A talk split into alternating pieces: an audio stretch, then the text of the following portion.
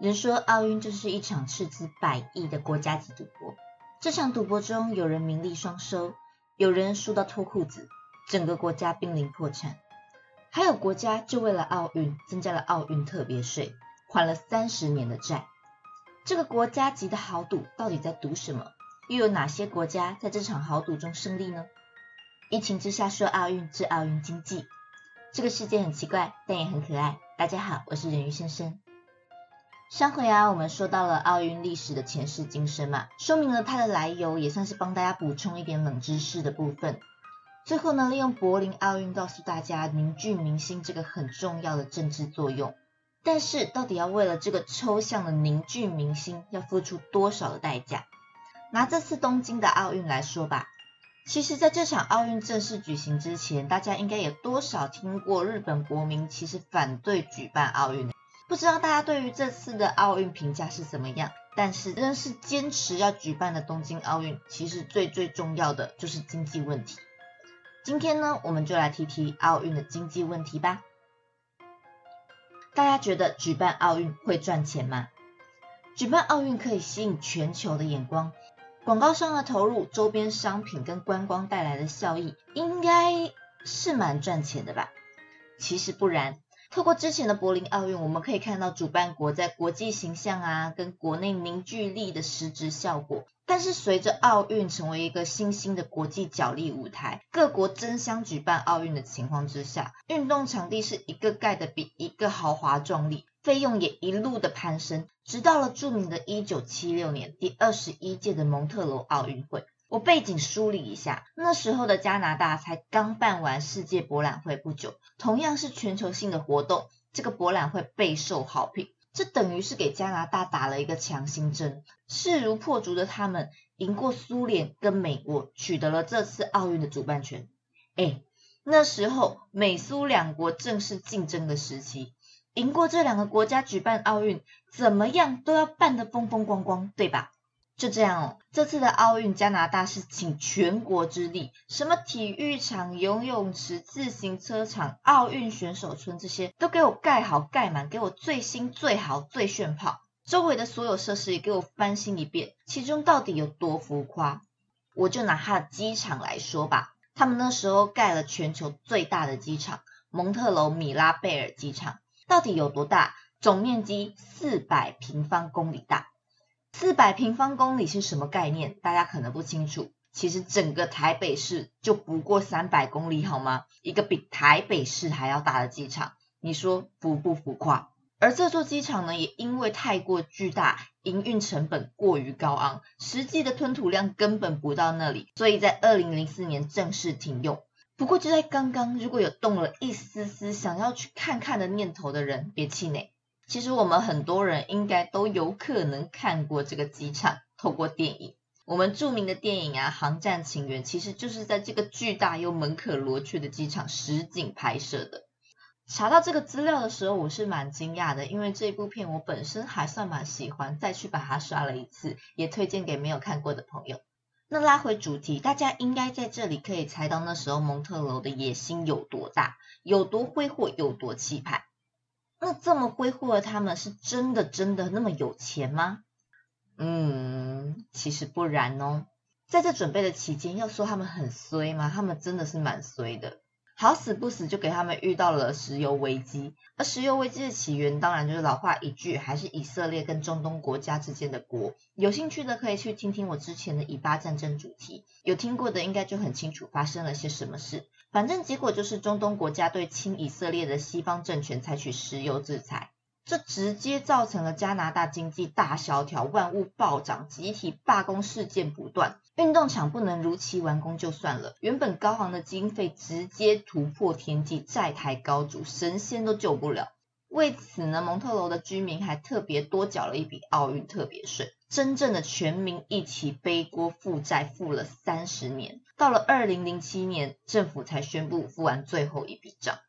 除此之外呢，我觉得最丢脸的还有一件事是，这一场奥运之中，加拿大身为主办国，连一面金牌都没有留在自己国家，实至名归的名利双失，丢脸丢尽了。也因为这个惊人的前车之鉴啊，大家开始正视奥运带来的财务问题，纷纷开始却步，没有人敢角逐奥运的主办权，都害怕成为第二个蒙特楼。而接下来的两届奥运呢，就顺势的由原本在争取奥运主办权的苏联跟美国接续交棒。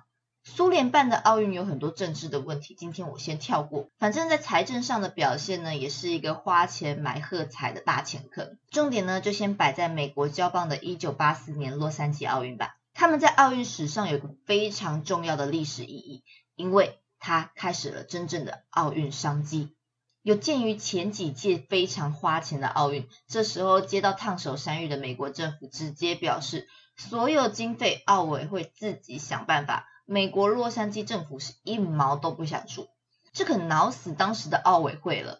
但没关系，穷有穷的做法嘛。还好之前美国就已经办过奥运了，原本就有一些还堪用的运动场可以继续使用。选手村的部分呢，则是直接跟当地的大学借宿舍来使用，大量的招募免费的职工等等。而它神奇的地方，当然不是只有省钱的部分啦，更是赚钱的这个区块。所谓时势造英雄，英雄造时势，大概就是这样的故事吧。这时候的洛杉矶奥委会主席尤伯罗斯是一位商业的金融天才，大大改革了奥运的经济模式。主要的方针，在我看来就是独家了。什么意思呢？我们现在看奥运，其实也不难看出端倪哦。明明是全世界都在关注的盛事，为什么偏偏只有少数几家在播呢？只有那几家在播的情况之下，就会出现那一种广告插错地方，错过某些精彩片段，引起民怨的故事。当然，这不是别家媒体不想播，而是独家转播权的问题。而第一次采用奥运独家转播的，就是这一次的1984年洛杉矶奥运。在那时的奥运，光是这个独家转播权，它就卖出了2.87亿美金的天价，是上届奥运的三倍。根本也就超过他这次举办奥运投入资金的一半。想想哦，光是奥运转播权的收益就已经 cover 掉了奥运支出的一半，这赚钱不就是势在必得的事吗？而且除此之外，获得美国广播权的美国广播公司还提供了七千五百万的影视相关器材补助，再次减低他们需要的成本。当然，同样的独家道理也应用在他们的广告赞助商上面。这一次的广告赞助商，他们只给了三十个名额，而且限定每个名额至少要提供四百万美金的赞助金额，而每一种品项类别呢，只能有一家广告赞助商。举例来说，麦当劳跟肯德基只有真赢的人才能够获得广告曝光的机会。当然，这个也再一次的兴起一波竞争潮，在这个时候，他们赚了四亿多的资金。要知道，上一届的奥运赞助金是连。一千万都不到，到这里他们基本上已经是稳稳在赚钱了，更别说是门票啊、周边之类的商品。诶，不过门票这里我还要再多说哦。其实啊，在这之前的奥运呢，有很严重的公关票陋习，是到了这一届的奥运才改成强制收费，管你皇亲国戚，只要入场，通通给我付钱买票。总而言之，林林总总之下，光是这一届奥运本身自己就赚进了二点五亿美元的纯净利，还有多余的资金可以回馈给当地政府。政府这下可是要笑得合不拢嘴了，倒也不是奥运会给的那一点点分润哦，而是他们评估，光是外部效益呢，就带动了三十五亿美元的进账。你说他们能不笑呵呵吗？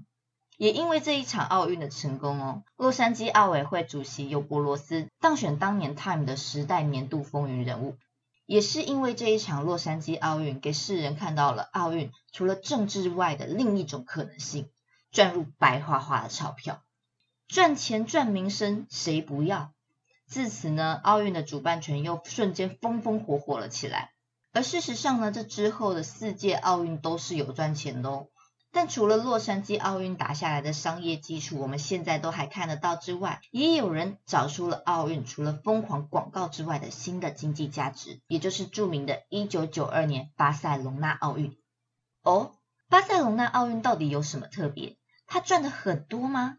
其实倒也不然，单纯的奥运本身经历，它只是赚了一千万美金，真的只能算是小到不能再小的蝇头小利。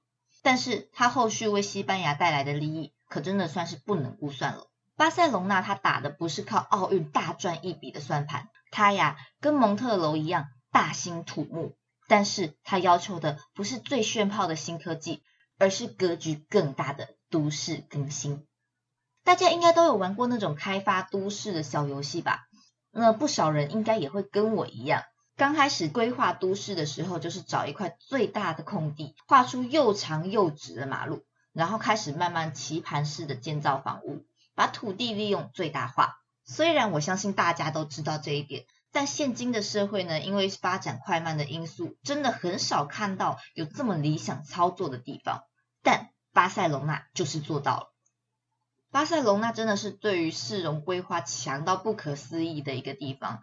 在十九世纪中叶的时候，他们就已经发展出超级方正的棋盘式市容了。大家有机会真的可以去看看巴塞隆纳的空拍图，可以发现那真的就是我们在游戏里面看到的一格一格超方正的小正方格拼接出来的城市，而且他们是很有规划的，每一个楼层不能盖得太高，避免空气不流通，外貌大概长怎样才有一致性，很贴心的安排好每一格中间呢要有绿地占比多少来提升居住品质。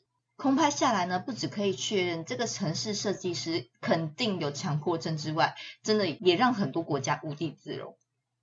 但是就我们说的，再怎么样厉害的设计呢，还是会面临老化还有人口扩张的问题。所以他们就干脆利用一九九二年奥运的这次机会，再一次的实现一次大型的都更。这点在看他们奥运投入资金的时候，就很明显的可以感觉得到。他们真正用在奥运营运的经费呢，不到所有经费的一成。大多数的钱呢，他们都用在基础建设的更新拆迁，像是现代公路的新建、完善、环快的地下化、拓宽城市、营建海边区域等等。我们常常对劳师动众的体育馆呢，尽量翻修完善；不得已必须重新建立的体育馆呢，也不采取集中建案的方式。而是散落在每一个计划好未来都市计划可以持续使用的区域。除此之外呢，打着奥运名义的大型都更也刺激民间更多的支持跟赞助。不知道大家听到这里有什么感觉？哎呦喂，巴塞隆纳是不是有拿奥运经费自肥的嫌疑呀？也不是啊，毕竟交通建设本来就是奥委会的要求重点之一。啊！你们要求要的选手村，还有一些场馆之类的，我也交出来啊。只是就新建在一些比较偏僻的角落嘛，所以整体规划更多的道路也很合理吧。总而言之哦，这场奥运也是很顺利的举行跟结束了，留下的呢是一千万美元的盈余，还有干净漂亮现代的市容，蹭蹭蹭的提高他们的观光产业，一路提升到了仅次巴黎的热门观光都市。而完善的基础建设呢，也方便他们吸引更多的外资投资。就以这方面来说，巴塞隆纳奥运也成为了许多人口中真正对自体国家而言最成功的一场奥运。今天带大家聊聊了三场的奥运，来说说我自己的结论吧。奥运的好处呢，其实有三个，但也有他们的前提跟风险。第一个最重要的还是凝聚民心跟提高国际声量的功能啦。它的效益是显而易见的，但它有一个非常大、非常大的前提，就是不能造成太大的亏损，造成人民的负担。毕竟，我们再怎么样提倡奥运的和平理念啊、运动家精神啊、超越人体极限这种理想之前，奥运对于一般不是运动人的市井小民来说，也不过就是一场秀，一种娱乐活动。如果大家要勒紧裤带去办一场娱乐全球的秀，我想那是大家都不愿意的。当然，这也可以解释为什么奥运是国力展现的原因，因为他们有多余的闲钱去发展体育这项活动，是吧？第二个好处呢，就是奥运透过建设期间的建设，去达到外部延伸的效益，也就是我刚刚说的巴塞隆纳的例子。但说真的啦，在我眼中呢，这一种效益是越来越不可行，因为现在的奥运是越来越宏大，参与人数众多，比赛项目更是五花八门。对于运动场馆的要求也是越来越严苛。新建场馆对于开发中的国家来说，可能是势在必行、必须要做的一个行为。但是光是这一项的预算，常常就爆到天边去了。那对于那些本身就有符合要求的场馆的国家，大部分国内的基础建设已经非常完善了。也就吃不太到这方面的效益。所以也有人说，当时巴塞隆纳的成功真的是天时地利又人和。那对于这个第二个好处这么困难的情况之下，那我们直接说说第三个最简单暴力的好处好了，经济效益嘛。越来越浩大的奥运，当然伴随着越来越高的赞助金额跟资金的流入，透过奥运赚取大把大把钞票进账，确实是有可能的。